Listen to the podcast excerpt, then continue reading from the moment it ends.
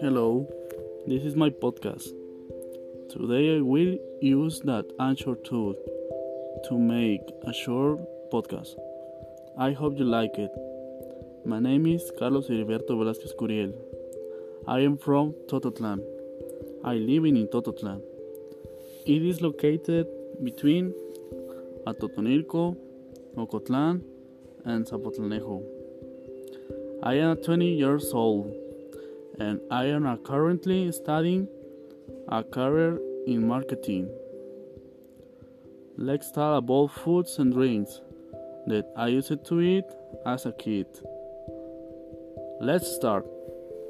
When I was a child, I used to eat cakes, but now not. I didn't used to eat red enchiladas, but now yes. First, I used to eat candies, but now not. After after egg, pitted teeth were removed. It was not the same. Then I didn't use to eat salads, but now yes. After that, I used to eat many chocolates, but now not. And I didn't used to eat jellies, but now yes.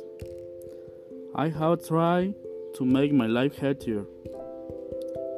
Finally, I didn't used to eat red mole, but now yes. I like it a lot, especially if it has nopales.